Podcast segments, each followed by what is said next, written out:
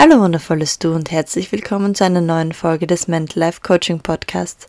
Mein Name ist Vanessa Sophie Kreinix und ich freue mich sehr, dass du hier bist.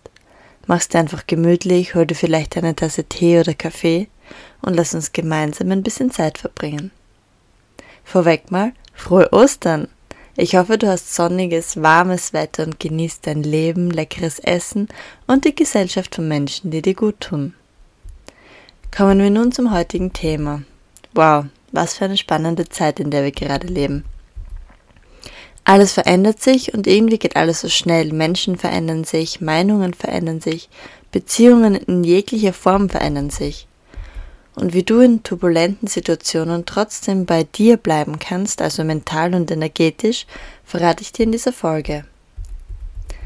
Wenn sehr viel im Feld liegt, neigen wir oft dazu, uns darauf einzulassen. Ein gutes Beispiel hierfür ist, du bist auf einer Party und alle sind gut drauf und haben Spaß und plötzlich betritt jemand den Raum, der einfach genervt und missgelaunt ist. Was passiert? Die Stimmung der Party verändert sich, besser gesagt, die Energie sinkt, da sich viele auf das Energielevel, die Stimmung dieser einen Person einschwingen. Man nennt es ja auch die Stimmung drücken. Manche Menschen versuchen auch in Räumen, in der schlechte Stimmung vorherrscht, die Stimmung zu heben und sie zu halten, was aber für diese Menschen sehr, sehr anstrengend ist. Und auf Dauer wird es auch nicht funktionieren, denn es liegt nicht in deiner Verantwortung, die Stimmung zu halten.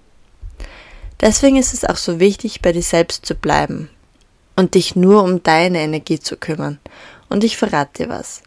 Wenn du in deiner eigenen guten Energie bist, steckst du Menschen dadurch an und hebst automatisch die Stimmung, ohne dich dafür anstrengen zu müssen. Natürlich wird es nicht bei jedem Menschen funktionieren, da jeder selbst die Wahl trifft, ob er sich nun auf deine angenehme Energie einlässt oder in seiner Miesepeter-Energie weiter dahin tümpeln möchte. Gerade bei Familienfeiern merken wir das oft. Das sind manchmal Situationen, auf die man sich nicht besonders freut, da man keine große Lust hat auf diese Gespräche und die unangenehme Stimmung. Kleiner Tipp, deine Familie darf so sein und du musst nicht darauf einsteigen. Sie werden sich nicht ändern, es ist ihre Entscheidung so zu sein und es ist deine Entscheidung, wie du damit umgehst. Du musst auch nicht der gleichen Meinung sein und auch nicht auf Biegen und Brechen sie von deiner überzeugen. Das wird nämlich eh nicht klappen. Versuche möglichst unvoreingenommen zu solchen Zusammenkünften zu gehen und schau, was passiert. Wenn dann wieder Gespräche hervorkommen, die du auch körperlich schon fast nicht aushalten kannst, denk dir, so what? Interessant, dass dieser Mensch so denkt. Also geh weder in den Widerstand noch in die Zustimmung. Es ist einfach eine interessante Sicht der Dinge. Damit nimmst du wieder den Druck für dich selbst aus dieser Situation. Das bedeutet aber nicht, dass du nun der gleichen Ansicht bist. Nein, es ist einfach nur eine interessante Ansicht. Wie heißt es so schön, lass die Leute reden. Bleib du einfach bei dir. Du weißt nämlich, wer du bist und was du kannst. Du brauchst keine Bestätigung, dass deine Gedanken richtig sind und die der anderen falsch. Je mehr du bei dir selbst bleibst, desto mehr merken Menschen auch, dass sie bei dir einfach nicht anecken können und dann werden sich auch die Gesprächsthemen automatisch verändern. Das macht sogar Spaß, probier's einfach mal aus.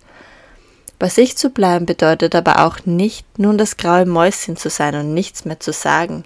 Ganz im Gegenteil, du bist nur in deiner Energie und nicht in der der anderen.